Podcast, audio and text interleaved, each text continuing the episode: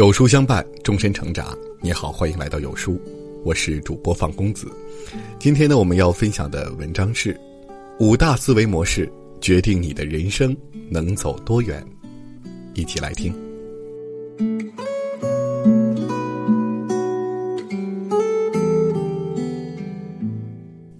人在一生中会遇到各种各样的困扰，有时候是原生家庭的困境，有时候是事业追求的迷茫，有时候是对于外界认可的执着。每个人都在以他的理解和经历构建自己的思维模式，然后再用这个思维模式去理解世界，面对人生。因为思维模式的不同，同一件事不同的人做，结果也会截然不同。在这篇文章里，我将跟大家分享五个思维模式，让你在漫长的人生路上走得更远，也更从容。面对生活，你一直都有选择。沃尔索拉·伯根斯是在单亲母亲的抚养下长大的，他出生时就有三个在那个时候看起来不受人待见的标签：黑人、出身贫穷、女性。他的母亲为了一家人的温饱勤俭持家，还需要做很多份的工作。尽管生活艰难，但他的母亲却在不断提醒他们：当下的困境并不能定义他们的未来和余生，他们可以利用自己现在所拥有的，去做到最好。你一直都有选择，是他母亲一直挂在嘴边的话。厄修拉一直非常努力。学业出众，并进入了布鲁克林理工学院的工程学院。这个学院的学生在当时几乎完全是来自富裕白人家庭的男性，所以他很快意识到自己在学术和社交方面和他们有着很大的差距。他似乎是这个世界里的局外人。但他最终从工科学校毕业，甚至成为施乐公司的首席执行官，并成功使这家曾经陷入困境的公司恢复了盈利。他还曾担任奥巴马总统领导下的 STEM 教育联盟负责人，并曾担任过很多全球大公司的董事会成员，包括埃克森美孚、优步和全球第十大电信公司 VEON。事实上，在母亲的鼓励下。厄修拉在很小就发展出了心理学家所说的成长心态，其本质上就是相信一个人在生活中具有一定程度的个人影响力。换句话说，在所有境遇中，一个人都有选择回应方式的自由和能力。生活中有些事情可以控制，而有些则无法控制。我们无法控制自己的出生地、性别、家庭的富裕或贫穷、皮肤的颜色等等。这些事情的确很重要，他们显然会在很大程度上影响着你我的生活。出生在一个贫穷的家庭中，这并不是厄修拉的错，但是，他并没有选择去把自己定义为穷人，成为困境的受害者，而是选择去接受它，让所谓的艰难激发自己持续去奋斗。当他面对自身困境的时候，他很明确的知道自己一直都有选择，选择消极还是积极。选择努力奋斗摆脱困境，还是得过且过自怨自艾？同样，如果你天生贫穷、肥胖，或是遭受了不公的待遇，这其实并不是真正的问题。真正的问题在于，你选择如何为自己的人生负责，如何去回应生活给你的难题。除非你摆脱抱怨。选择为自己的人生负责，否则没有任何其他人可以帮你解决生活里的难题。好和坏，也就是一念之间。这个世界其实并没有好坏之分，一切都是相对而言的。很多时候，一件事情的好坏在不同人眼里是截然不同的，但是每个人都有选择一己态度的自由。就是我们的心智可以做出一个所谓的好坏的判断，我们可以让好坏之间相互转换，所以，我们总可以有这样一种思维模式，就是能够从困境中发现生活的意义，从所谓的坏事中看到好的一面。你一直都有生活的选择权，意识到这一点，你才不会被眼下的困局所限制，以一种成长的心态去定义自己的未来。思维模式二：行动永远比空想值钱。查克·克洛斯的父亲十一岁时去世，十几岁的时候，他被告知不要考虑上大学。他有几种学习障碍，甚至不会加减法。他的老师告诉他，手工学校将是他唯一的希望，因为他的双手很灵巧。不幸的是，他也患有神经肌肉疾病，限制了他的活动能力，所以即使上手工学校也很不容易。但如今，查克·克洛斯是享誉国际的画家和图形艺术家，他的作品受到博物馆和收藏家的追捧。鉴于他的早期生活艰辛，这样的成就本身就非常了不起。但更令人刮目相看的是，在四十多岁、脊髓动脉破损导致他瘫痪之后，查克依然创造出了世界一流的艺术品。他到底是怎么做到的呢？在他年轻时候的笔记里，他曾经这样写道。灵感是对业余爱好者而言，而真正的从业者只是好好去工作。我曾经的每一个创意都来自于工作本身。大多数人以完全相反的方式对待所做的事情，他们期待着被灵感、被动力所激发，然后再投身其中。问题在于，灵感是善变的野兽，有些人会永远等待着灵感从天上而降。而有的人则选择先行动起来，在行动实践的过程中去感知、调整、进步，让认知不断升级。村上春树在成为小说家之前，自己开了一家爵士乐的小店。某个晴朗的午后，他正在看棒球赛，突然，那个没准我也能写小说的念头从天空飘然而下，纯粹是机缘巧合落在了他的掌心。而在此之前，他对于写小说这件事情一无所知。村上春树并没有等待着灵感的降临再去写小说，而是在开店的同时坚持写作。虽然生活非常艰辛，每个月要还银行贷款，但村上却直言非常开心。每天记账、检查进货、调整员工的日程，他自己也会钻进吧台后面调制鸡尾酒、烹制菜肴。而在深更半夜，店铺打烊之后，再回到家里，坐在厨房的餐桌前写稿子，一直写到昏昏欲睡。这种投入其中的行动，让他磨砺了自己的写作技巧和能力，同时也受到了专业奖项的肯定。大多数人的懊悔，都来自于自己原本可以知道刻苦学习有用，可惜你从没做到；知道生活节俭更理性，可惜你没法控制自己的欲望；知道某只股票会涨，可惜你没下手。想到。看到、学到、说到、做到，这是一个很长的链条，其中的每一环都可能脱节。有想法很重要，可是只是期待着灵感降临，那也只会是空想。白日梦谁都会做，真正能够创造价值的是我们把想法付诸实践、行动起来，让执行力把无形的思想转换成具有价值的结果。这也是我们跨越平庸的必经之路。有人说，一个人的想法是零，执行力是一，那从零到一就是最关键的一步，因为没有这一步，你永远是零。而一旦你走出这一步，你才可能从一到十，从十到一百。而最重要的，不是你曾经想到过什么，而是你最后做了什么。思维模式三：承认自己无知，才能突破局限。已有的知识和经验固然重要，但是如果总是持有一种已知论，认为自己在某一个领域已经获得了足够多的知识，那我们往往就会表现的傲慢和自负，甚至愚昧无知。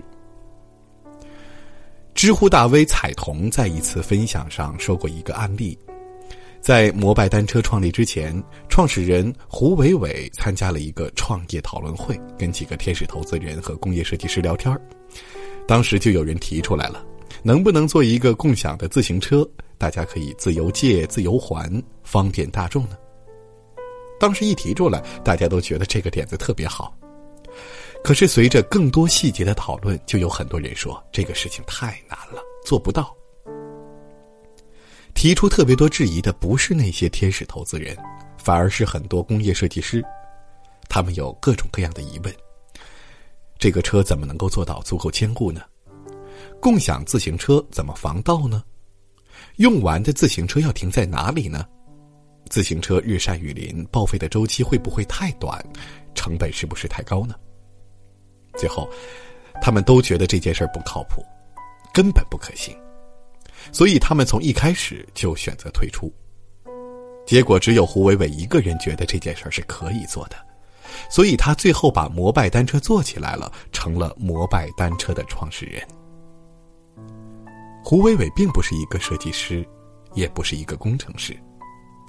之前只是一名汽车行业的记者，但也正因为他不具备这么多的专业领域的知识和经验，所以比起那些经验老道的工业设计师们，他更愿意承认自己的无知，从而也更容易把眼前看到的东西所构成的边界打破。有时候，知识和经验可能就是一个牢笼。自以为自己很厉害，很可能是自己真的很无知。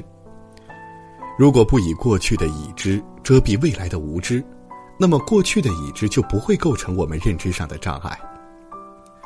大哲学家苏格拉底说过：“我唯一知道的就是自己的无知。”他不断在追求知识，不断更新自己的认知，因为他知道，如果通过掌握的极为有限的已知去看待这个世界，去预测这个世界，那很可能是片面的，甚至是错的。就像十五世纪的欧洲，世界版图上满满当当的都是亚非拉大陆，没有一点空白，因为在过去的世界观里，那就是人类地球所有的知识，同时我们的认知也就禁锢在了那几个板块中。直到一九四二年，哥伦布发现了美洲大陆，欧洲人才认识到这个世界还有很多未知的领域，所以此后欧洲人画的世界地图上开始有了大量的空白。因为他们承认自己的无知。其实，欧洲世界地图上的留白不仅仅意味着他们承认自己不知道，这背后还有着一股强大的魔力，让欧洲人前仆后继的踏上航海探险，系统填补这些空白。所以，承认自己无知的同时，其实也会让他们变得更有活力、更有弹性，也更有探索的勇气。每个人都有自己的局限，我们不需要执着于自己已有的经验，而是要保持开放的心态，推翻过去错误的认知，建立对事物新的认识。思维模式四：不必盼望世界先理解你，你要先理解世界。帕特里克·布朗博士是素食主义者，很久以来，他出于自己的道德理由。放弃了肉食，尽管他认为素食主义者的道德标准是正确的，是真实而富有同情心的，但他也很清楚，你无法通过诉诸他人的道德准则来改变他人的行为。当你尝试以个人的世界观这种方式说服别人时，情况会恰恰相反，他们会很反感你，并且刻意避开你。因此，他没有向世人宣扬吃肉对道德和环境的影响，也没有以自鸣得意的道德意识在主要的肉类生产商外面进行抗议，而是决定诉诸于人性更根本的东西——他们的味蕾。布朗的目标是到二零三五年取代所有以动物为基础的肉类生产，为此，他试图创造出一种食物，味道、外观、气味感觉比真肉更好。价格至少相同，甚至更便宜。布朗博士创立了一家名为 Impossible Foods 的公司，该公司致力于创造一种无肉全素的汉堡。最近的2.0版本，无论是外观、质地以及味道，都和真正的牛肉汉堡非常接近。通过呼吁人性而不是反对人性，布朗已经对世界产生了不可思议的影响。如果他像环境和动物权利界的大多数狂热分子一样，不停地争论着在现代世界吃肉有多不道德，想以一种道德制高点的方式来强行改变其他人，那只会适得其反。因为世界的运转并不是简单按照某些人的世界观来运转的。如果你想要改变这个世界，不要期盼这个世界先理解你，相反，你要先去理解这个世界，理解这个世界里的人性，然后才有可能采取有效措施来施加影响。生活里有太多自以为是的人，他们以为自己就是世界的中心，凡事想要别人理解他、尊重他，却从来没有真正思考过。只有自己的世界观和这个真实世界的底层逻辑相契合，我们才能真正的顺势而为，心想事成。思维模式五：从内部定义成功，而非外部。歌手阿朵再次出现在舞台上，已经四十岁了。从二零一二年隐退，他已经离开公众视野近八年。在隐退之前，他收获了名和利，接连在多个选秀节目中担任评委。在各大时尚杂志拍摄大片，影视邀约也接连不断，甚至入选了福布斯名人榜。在外人看来，他非常成功。可是越来越火的他却并不开心，他不停的熬夜、工作、转场。当夜深人静的时候，他察觉到了一些异样的感受。我认为自己所做的这些事情在不停的贬值。大家只关心我的花边新闻和性感的形象，音乐才华反而被忽视。那个时候我并不快乐。当我发现我所热爱的事情只是为了挣钱，那就没有价值了。不久，阿朵大病一场，他开始质疑那些外在的成功。那些年，名气、财富都如愿以偿，却唯独找不到人生的方向。后来，他选择在事业巅峰期消失。他一个人住在森林里，和大自然和谐共处，并且一直在与当地少数民族的人们待在一起，向他们学习非遗传统文化。